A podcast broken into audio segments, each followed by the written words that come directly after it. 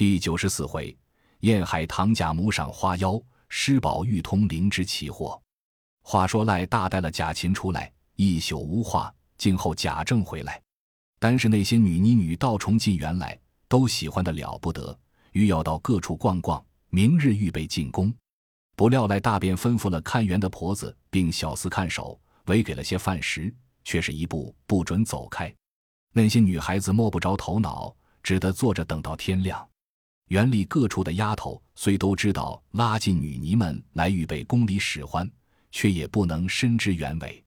到了明日早起，贾政正要下班，因堂上发下两省成功孤销册子，立刻要查核，一时不能回家，便叫人回来告诉贾琏说：“赖大回来，你务必查问明白，该如何办就如何办了，不必等我。”贾琏奉命先替前儿喜欢。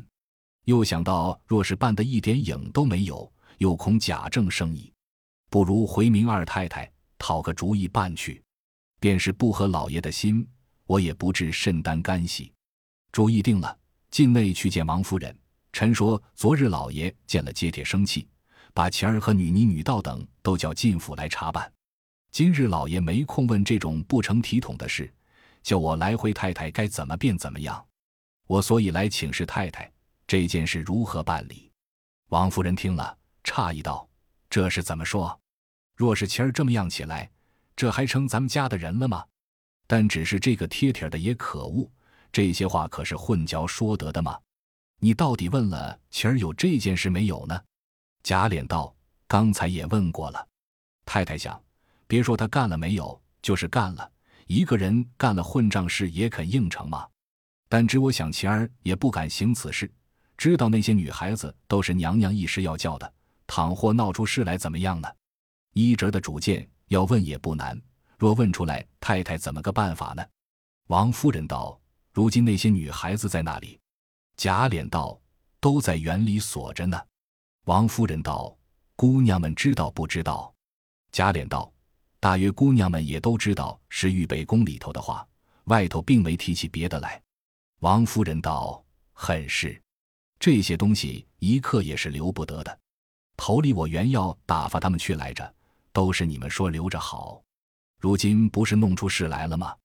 你竟叫赖大把那些人带去，细细的问他的本家有人没有，将文书查出，花上几十两银子，雇只船，派个妥当人送到本地，一概连文书发还了，也落得无事。若是为着一两个不好，个个都压着他们还俗，那又太造孽了。若在这里发给官媒，虽然我们不要身价，他们弄去卖钱，那里雇人的死活呢？晴儿呢，你便狠狠地说他一顿。除了祭祀喜庆，无事叫他不用到这里来看。仔细碰在老爷气头上，那可就吃不了兜着走了。并说与账房里把这一项钱粮档子消了，还打发个人到水玉庵，说老爷的鱼除了上坟烧纸，若有本家爷们到他那里去，不许接待。若再有一点不好风声，连老姑子一并撵出去。贾琏一一答应了，出去将王夫人的话告诉赖大，说是太太主意，叫你这么办去。办完了告诉我去回太太，你快办去吧。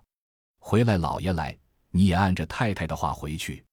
赖大听说，便道：“我们太太真正是个佛心，这般东西着人送回去，既是太太好心。”不得不挑个好人，情根儿竟交给二爷开发了吧？那个贴帖的奴才想法查出来，重重的收拾他才好。贾琏点头说：“是了。”即刻将贾琴发落。赖大爷赶着把女尼等领出，按着主意办去了。晚上贾政回家，贾琏、赖大回明贾政。贾政本是省事的人，听了也便撂开手了。独有那些无赖之徒。听得贾府发出二十四个女孩子出来，那个不响。究竟那些人能够回家不能，未知着落，亦难虚拟。且说紫鹃因黛玉见好，园中无事，听见女尼等预备宫内使唤，不知何事，便到贾母那边打听打听。恰遇着鸳鸯下来闲着，坐下说闲话。提起女尼的事，鸳鸯诧异道：“我并没有听见，回来问问二奶奶就知道了。”正说着，只见傅氏家两个女人过来请贾母的安，鸳鸯要陪了上去。那两个女人因贾母正睡上觉，就与鸳鸯说了一声回去了。紫娟问：“这是谁家差来的？”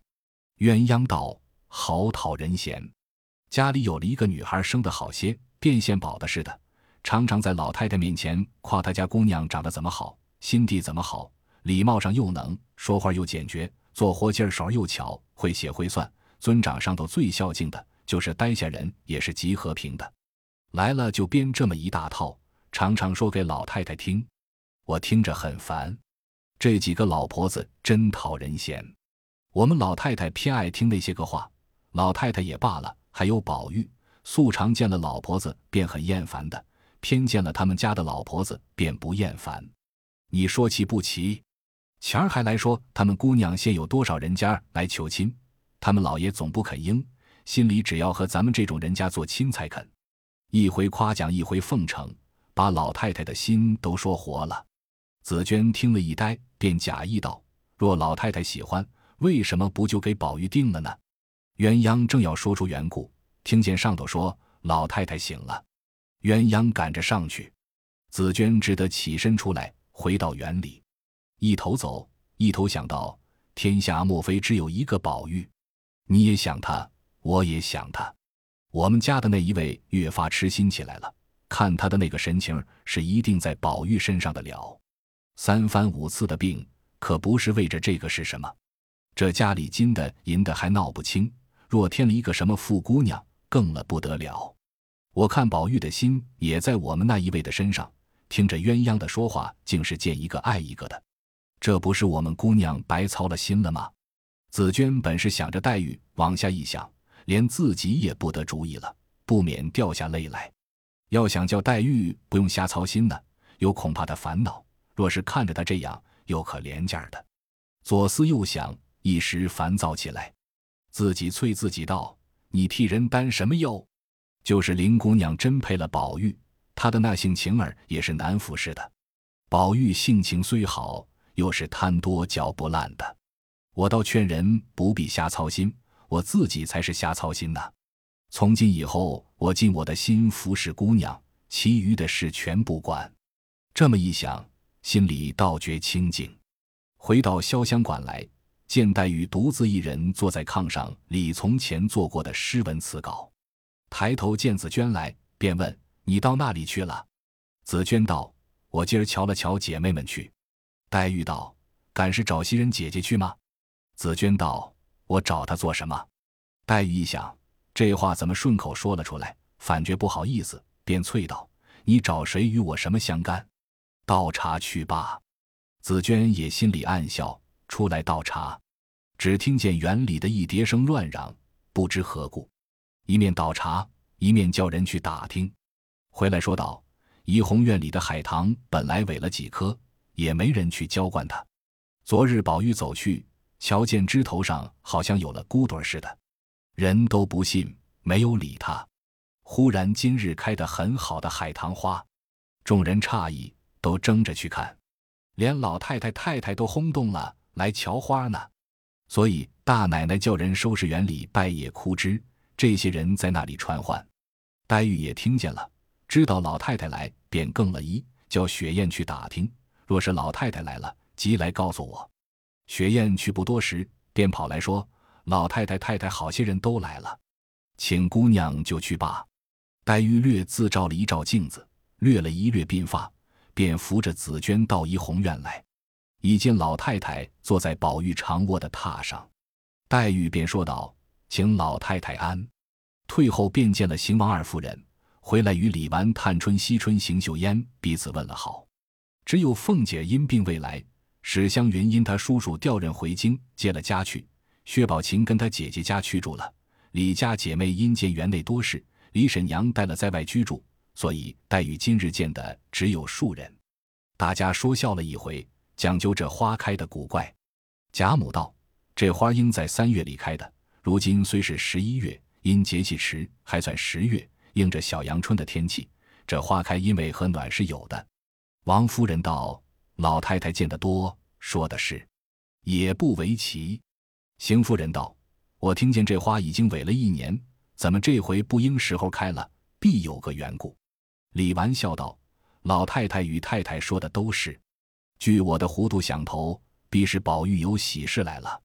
此花先来报信。探春虽不言语，心内想：此花必非好兆。大凡顺者昌，逆者亡。草木之运不时而发，必是妖孽，只不好说出来。独有黛玉听说是喜事，心里触动，便高兴说道：“当初田家有经树一棵，三个弟兄因分了家，那经树便枯了。后来感动了他弟兄们，仍旧归在一处，那经树也就荣了。可知草木也随人的。如今二哥哥认真念书，舅舅喜欢，那棵树也就发了。”贾母、王夫人听了喜欢，便说：“林姑娘比方的有理，很有意思。”正说着，贾赦、贾政、贾环、贾兰都进来看花。贾赦便道：“据我的主意，把他砍去，必是花妖作怪。”贾政道：“见怪不怪，奇怪自败，不用砍他，随他去就是了。”贾母听见，便说：“谁在这里混说？人家有喜事好处。”什么怪不怪的？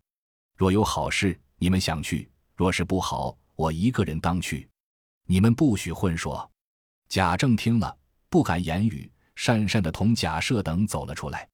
那贾母高兴，叫人传话到厨房里，快快预备酒席，大家赏花，叫宝玉、环儿、兰儿个人做一首诗致喜。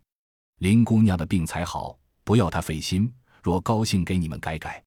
对着李纨道：“你们都陪我喝酒。”李纨答应了事，便笑对探春道：“都是你闹的。”探春道：“饶不叫我们作诗，怎么我们闹的？”李纨道：“海棠社不是你起的吗？如今那棵海棠也要来入社了。”大家听着都笑了。一时摆上酒菜，一面喝着，彼此都要讨老太太的欢喜。大家说些兴头话。宝玉上来斟了酒，便立成了四句诗，写出来念与贾母听到。海棠何时忽催？今日繁花为地开。应是北堂增寿考，益阳玄复占先梅。贾环也写了来念道：草木逢春当着芽，海棠未发后偏差。人间奇事知多少？冬月开花独我家。贾兰公楷腾正，呈与贾母。贾母命李直念道：烟凝媚色春前尾，霜意微红雪后开。莫道此花知识浅，心容欲作何欢悲？贾母听毕，便说：“我不大懂诗，听句倒是兰儿的好，花儿做的不好，都上来吃饭吧。”宝玉看见贾母喜欢，更是兴头。因想起晴雯死的那年，海棠死的，今日海棠复荣，我们院内这些人自然都好。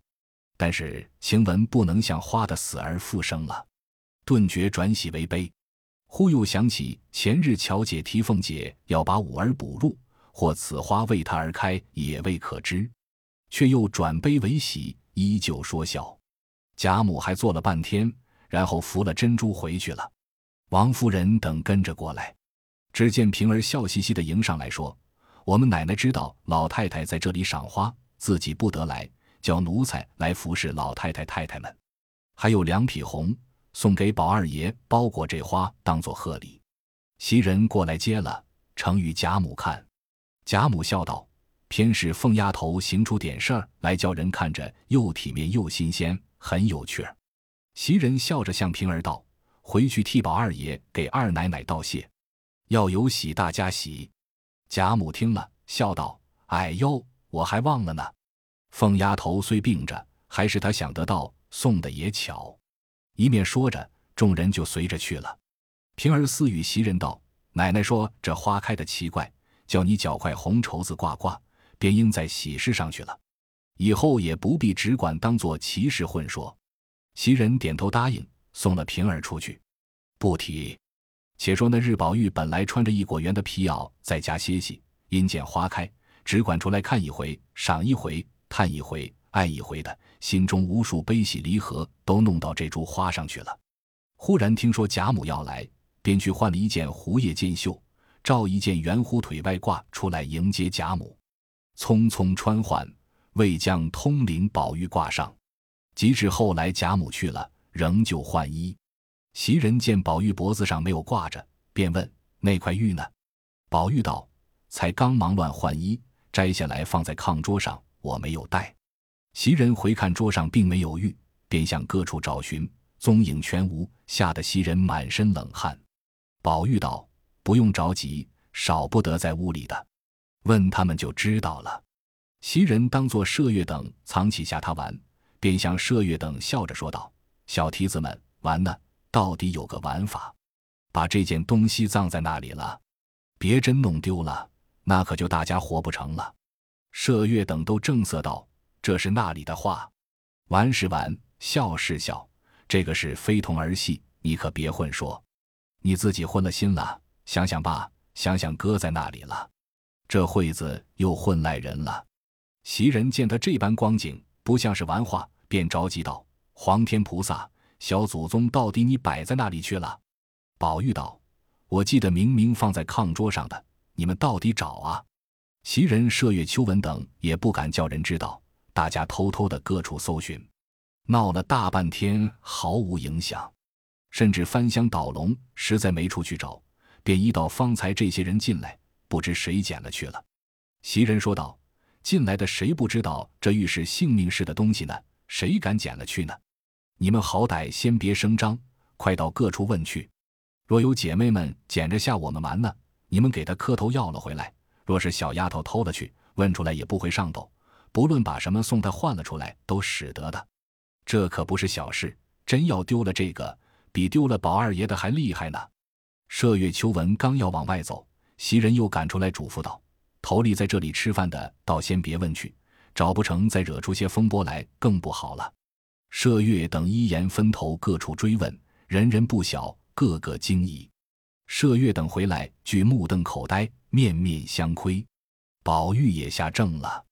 袭人急得只是干哭，找是没处找，回又不敢回。怡红院里的人吓得个个像木雕泥塑一般。大家正在发呆，只见各处知道的都来了。探春叫把园门关上，先命个老婆子带着两个丫头再往各处去寻去，一面又叫告诉众人，若谁找出来，重重的赏银。大家头宗要脱干系，二宗听见重赏，不顾命的混找了一遍。甚至于茅寺里都找到，谁知那块玉镜像绣花针儿一般，找了一天总无影响。李纨急了，说：“这件事不是玩的，我要说句无体的话了。”众人道：“什么呢？”李纨道：“事情到了这里也顾不得了。现在园里除了宝玉都是女人，要求各位姐姐妹妹姑娘都要叫跟来的丫头脱了衣服，大家搜一搜。若没有。”再叫丫头们去搜那些老婆子并粗使的丫头，大家说道：“这话也说得有理。现在人多手乱，鱼龙混杂，倒是这么一来，你们也洗洗清。”探春独不言语，那些丫头们也都愿意洗净自己。先是平儿起，平儿说道：“打我先搜起。”于是个人自己解怀，李纨一气儿混搜。探春嗔着李纨道：“大嫂子。”你也学那起不成材料的样子来了。那个人既偷了去，还肯藏在身上。况且这件东西在家里是宝，到了外头不知道的是废物。偷它做什么？我想来必是有人使促下。众人听说，又见环儿不在这里，总使他满屋里乱跑，都移到他身上，只是不肯说出来。探春又道：“使促下的只有环儿，你们叫个人去，悄悄的叫了他来。”背地里哄着他，叫他拿出来，然后吓着他，叫他不要声张，这就完了。大家点头称是。李纨便向平儿道：“这件事还是得你去才弄得明白。”平儿答应，就赶着去了。不多时，同了环儿来了。众人假意装出漠视的样子，叫人沏了碗茶，搁在里间屋里。众人故意搭起扇走开，原叫平儿哄他。平儿便笑着向环道。你二哥哥的玉丢了，你瞧见了没有？贾环便急得紫涨了脸，瞪着眼说道：“人家丢了东西，你怎么又叫我来查问？以我，我是犯过案的贼吗？”平儿见这样子，倒不敢再问，便又陪笑道：“不是这么说，怕三爷要拿了去下他们，所以白问问瞧见了没有，好叫他们找。”贾环道：“他的玉在他身上，看见不看见该问他，怎么问我？捧着他的人多着咧。”得了什么不来问我？丢了东西就来问我。说着，起身就走。众人不好拦他。这里宝玉到急了，说道：“都是这个劳什子闹事，我也不要他了，你们也不用闹了。华儿一去，必是嚷得满院里都知道了，这可不是闹事了吗？”袭人等急的又哭道：“小祖宗，你看这玉丢了没要紧，若是上头知道了，我们这些人就要粉身碎骨了。”说着便嚎啕大哭起来。众人更加伤感，明知此事掩饰不来，只得要商议定了话回来，好回贾母诸人。宝玉道：“你们竟也不用商议，硬说我砸了就完了。”平儿道：“我的爷，好轻巧话，上头要问为什么砸的呢？他们也是个死啊！倘或要起砸破的渣来，那又怎么样呢？”宝玉道：“不然，便说我前日出门丢了。”众人一想。这句话倒还混得过去，但是这两天又没上学，又没往别处去。宝玉道：“怎么没有？大钱儿还到南安王府里听戏去了呢？”便说那日丢的。探春道：“那也不妥，既是钱儿丢的，为什么当日不来回？”众人正在胡思乱想，要装点撒谎，只听得赵姨娘的声哭着喊着走来说：“你们丢了东西自己不找，怎么叫人背地里拷问环儿？”我把环儿带了来，索性交给你们这一起浮上水的，该杀该剐随你们吧。说着，将环儿一推，说：“你是个贼，快快的招吧！”气得环儿也哭喊起来。李纨正要劝解，丫头来说：“太太来了。”袭人等此时无地可容，宝玉等赶忙出来迎接。赵姨娘暂且也不敢作声，跟了出来。王夫人见众人都有惊慌之色。才信方才听见的话，便道：“那块玉真丢了吗？”众人都不敢作声。王夫人走进屋里坐下，便叫袭人。慌的袭人连忙跪下，含泪要禀。王夫人道：“你起来，快快叫人细细找去。一忙乱倒不好了。”袭人哽咽难言。宝玉生恐袭人直告诉出来，便说道：“太太，这事不与袭人相干。”是我前日到南安王府那里听戏，在路上丢了。王夫人道：“为什么那日不找？”宝玉道：“我怕他们知道，没有告诉他们。我叫贝明等在外头各处找过的。”王夫人道：“胡说！如今脱换衣服，不是袭人他们服侍的吗？大凡哥出门回来，手巾荷包短了，还要个明白。何况这块玉不见了，便不问的吗？”宝玉无言可答。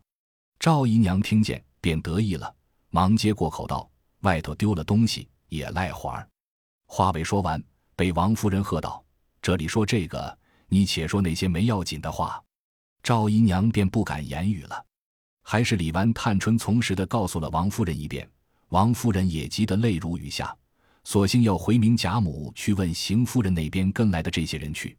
凤姐病中也听见宝玉失玉，知道王夫人过来，料躲不住。便扶了风儿来到园里，正值王夫人起身要走，凤姐娇怯怯地说：“请太太安。”宝玉等过来问了凤姐好。